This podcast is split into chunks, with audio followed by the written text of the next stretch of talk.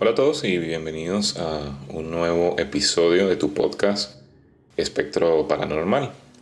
Un podcast relacionado al misterio, al suspenso, aquellos sucesos o eventos paranormales que suceden en nuestro alrededor, alrededor, alrededor, alrededor.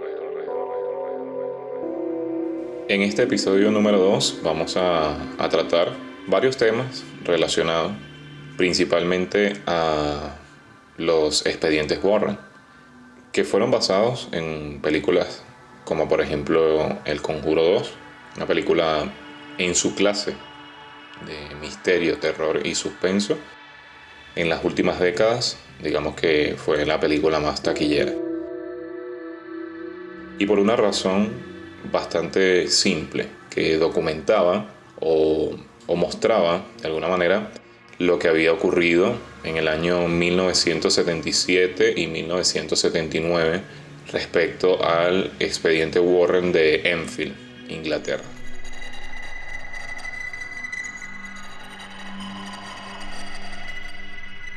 Pero eso lo vamos a estar hablando más adelante.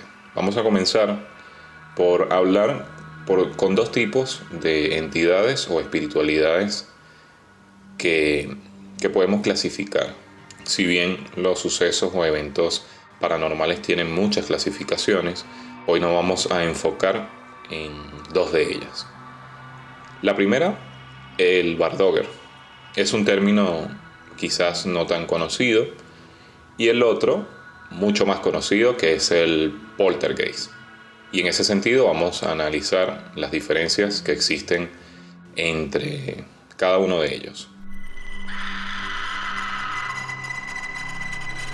Arrancando con el Bardogger, una palabra de origen escandinavo de la zona de Noruega, para ser más específico, se centra o se basa su concepto en aquellas espiritualidades no siniestras, espiritualidades positivas, y que muchas veces están relacionadas con familiares o personas muy cercanas a, a nuestro entorno ya que se trata de una espiritualidad que normalmente refleja personas que están vivas.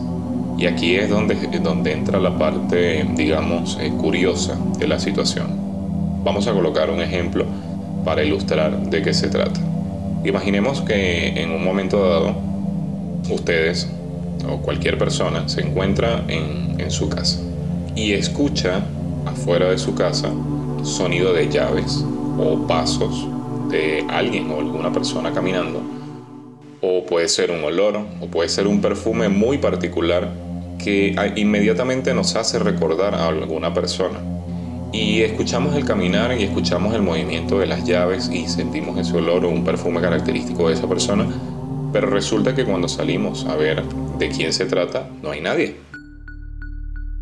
Allí estamos frente a la presencia de un Bardogger.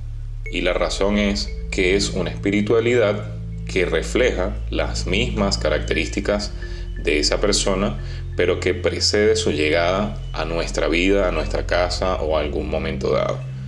También otro ejemplo de ello es, y a, muchas personas que les ha sucedido que quizás están en la calle y les pareció haber visto a alguien muy conocido eso también es un Bardogger, es una espiritualidad, digamos, que refleja las características similares de esa persona que nosotros conocemos. Normalmente esta persona ha pasado mucho tiempo y nosotros no la, no la hemos visto durante un lapso de tiempo, pero los recuerdos de esa persona, como su caminar, su olor, siempre está grabado o queda grabado en una parte de nuestra memoria que es activado por alguno de estos, eh, de estos ejemplos o con nuestros propios sentidos, es decir, el olfato, eh, la vista, el oído, esos olores, los sonidos particulares, el caminar particular de una persona nos hace recordar a través de una espiritualidad esa persona que quizás anhelamos ver.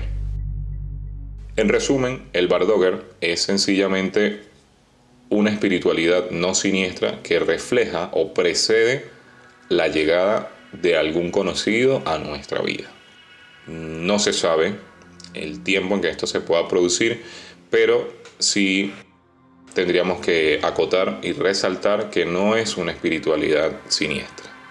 Por otra parte, tenemos el poltergeist, que en este caso sí es una espiritualidad siniestra, y es donde se centra o se basa precisamente los expedientes de Warren.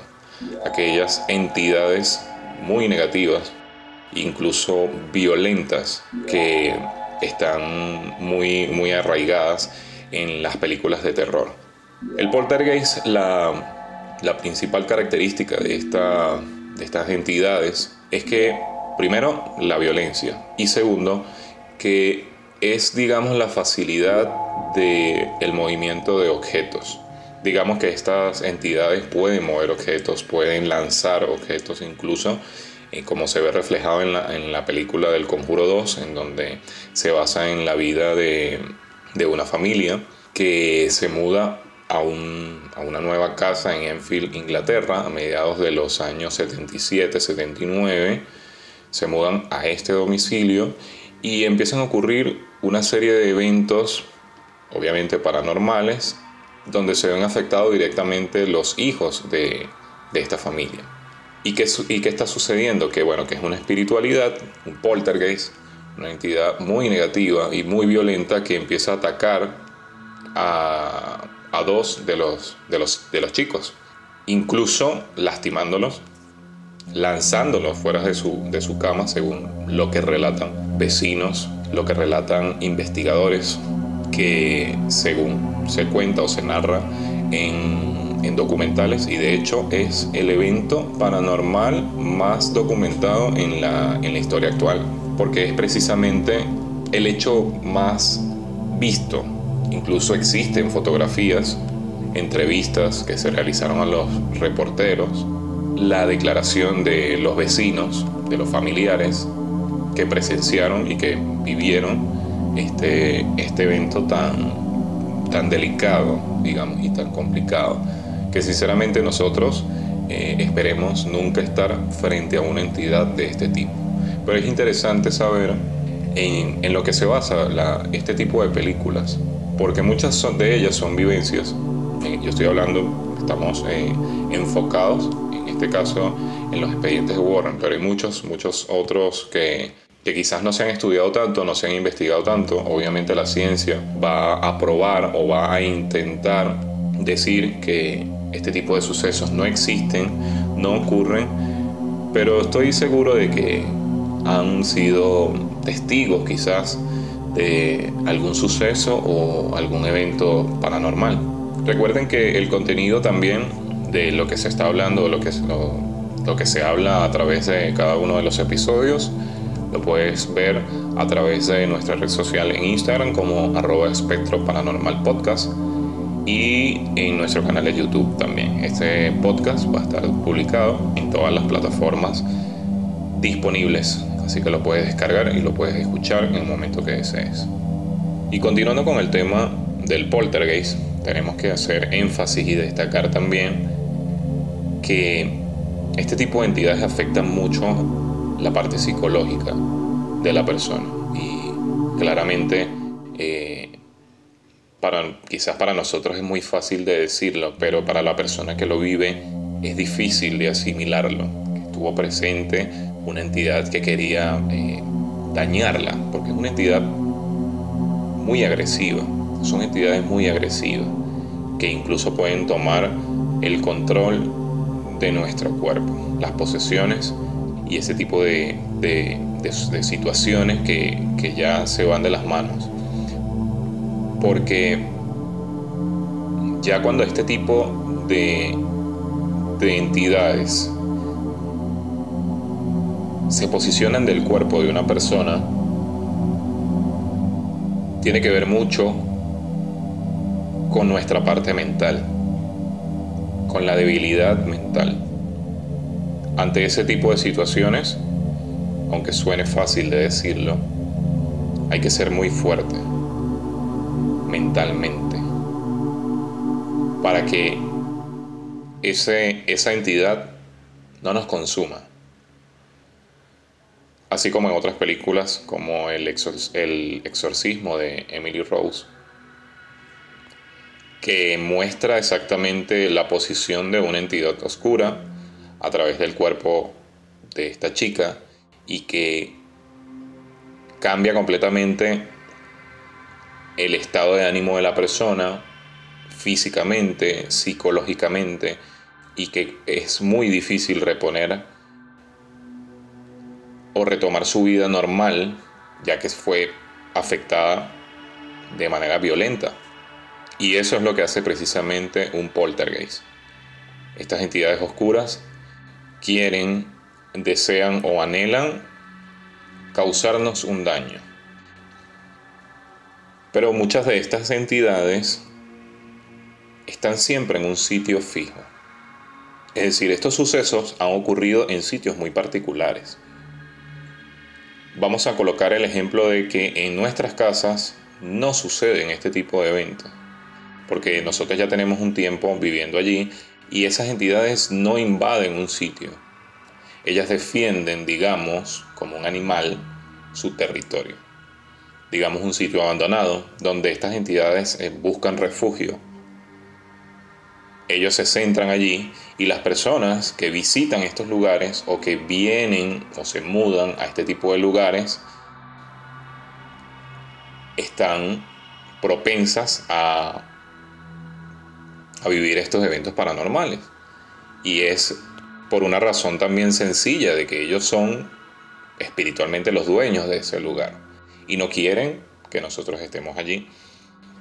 Pero así como he conversado con seguidores de la cuenta de Instagram que han hecho comentarios en las publicaciones y que sinceramente agradezco mucho, la, idea es que si nosotros tenemos la posibilidad o conocemos a alguna persona, nosotros tratamos de darle luz a estas entidades oscuras porque también la necesitan. Y recuerden que ellas están, estas entidades están en un plano o en el plano en donde nosotros vivimos, es decir, un plano terrenal, donde ellas no deberían estar, sino elevar su alma, su espíritu a otro nivel, a un nivel donde no nosotros no los perturbemos a ellos y viceversa, que ellos no perturben nuestra paz espiritual.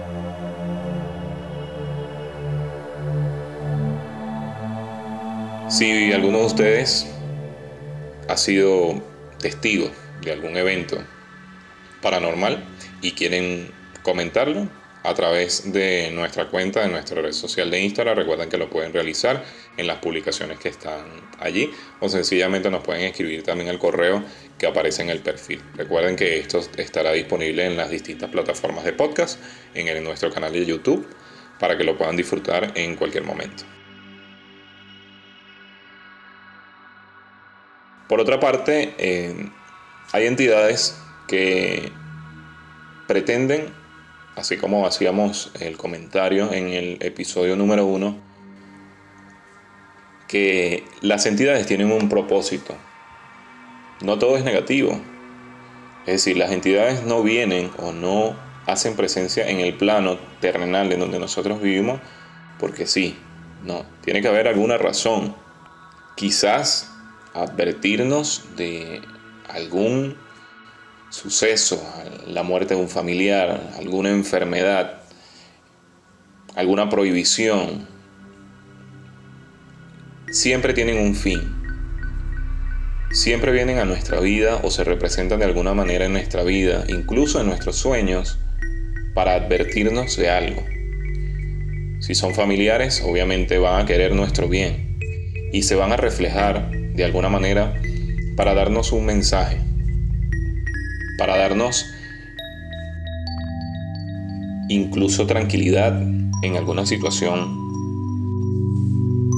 quizás mala que nosotros estemos viviendo en algún momento y estas entidades se representan para decirnos o para, para decirnos que ellos están allí, que nos están escuchando, que nos están apoyando. No todo es malo, y menos si se tratan de familiares que ya se han ido. Quiero relatar un, un momento que viví estando en Argentina. Tuve la posibilidad de viajar a Córdoba y allí fui a Miramar, un sector turístico argentino, cordobés, muy conocido. Pero que bueno, mi intención del viaje era conocer el Gran Hotel Viena, que tiene una historia eh, muy famosa, para mí muy atractiva. Los invito también a, a, ver más o menos de, de qué va la historia. Pero en resumen, en mi visita al Gran Hotel Viena, más allá de lo que pueden comentar acerca de que fue construido en el, en el periodo de, de, los nazis y este tipo de cosas, de la Segunda Guerra Mundial y todos esos detalles, que por ahora no, no voy a hacer énfasis, sino que me quiero enfocar en, en, lo que, en lo que vi allí y en lo que sentí estando allí. Resulta que en ese lugar fallece, digamos, eh, la esposa de un... No estoy seguro si es un militar alemán, porque no lo recuerdo en este momento, pero sí era una persona importante dentro del Gran Hotel Viena. Y esa persona fallece allí. En el recorrido por el Gran Hotel Viena, la persona nos lleva exactamente a la habitación. Y créanme que es algo que te hace erizar la piel porque se siente una energía, para mí no creo que sea una energía negativa, pero sí, sí soy consciente de que en ese lugar había algo que nos, que nos veía. En el recorrido habían alrededor de 15 personas. Y creo que fue el único o muy pocas personas que se que, que, ingresaron a esa habitación. Está la cama tal cual como la década, como en aquella como en aquellos tiempos. Es decir, el hotel quedó, digamos, de alguna manera intacto. Actualmente funciona como un museo. Aunque hay muchas críticas con este tipo de cosas, un problema, eh, digamos, eh, político también fuerte eh, allí dentro de la historia del Gran Hotel Viena, lo que nos interesa es comentar acerca de los sucesos que, que ocurren allí. De hecho, en uno de los programas de Ghost Hunter hacen énfasis a, y aseguran de que en distintos lugares o, puntos muy, muy particulares de, del, del hotel se sienten energías y hay energías que no clasifican como oscuras, no clasifican como siniestras, sino que son energías que están muy arraigadas al lugar. Indaguen un poco más acerca de, este tema, de esta historia tan bonita que tiene el Gran Hotel Viena y lo que lo hace también un atractivo turístico bastante fuerte en Miramar, que es el, el lago donde está, justamente al lado del lago donde está ubicado este hotel. En la red social voy a colocar una foto que logré tomar de esa habitación para que ustedes también tengan la posibilidad de, de verlo y observarlo y den su opinión pero de que hay alguna entidad allí, yo como una persona común, como cualquier otra, que tiene energía, como todos lo que tenemos energía, porque nosotros tenemos un espíritu que siente y que vive también, y que nosotros tenemos que alimentar nuestra espiritualidad de cosas positivas. Tenemos que ser fuertes también de mente, no podemos permitir que este tipo de entidades perturben nuestra vida, perturben nuestra familia, no podemos permitir que ingresen a nuestra mente, que se plasmen o que se metan en nuestros sueños, que no nos dejen dormir. No tenemos que permitir esto. Tenemos que ser fuertes, fuertes en espíritu, fuertes en mente, para que esto no nos suceda. Por eso, este podcast, de alguna manera, es ayudar a aquellas personas que viven con frecuencia este tipo de eventos o sucesos, ayudarlas a que a que entiendan que quizás eso es parte de su vida. Hay muchas personas que casi a diario experimentan este tipo de sucesos y no saben cómo no controlarlo, sino digamos cómo vivir con ello. Porque quizás son personas que son espiritualmente muy sensibles a ver, observar, sentir vibraciones, energías que están en su alrededor. Quizás no saben cómo controlar, cómo asimilar Pero recuerden que todo esto también está en nuestra mente. El poder mental es importante ante este tipo de situaciones o eventos. Y para culminar, también quería hacer mención de a dónde van estas, estas espiritualidades.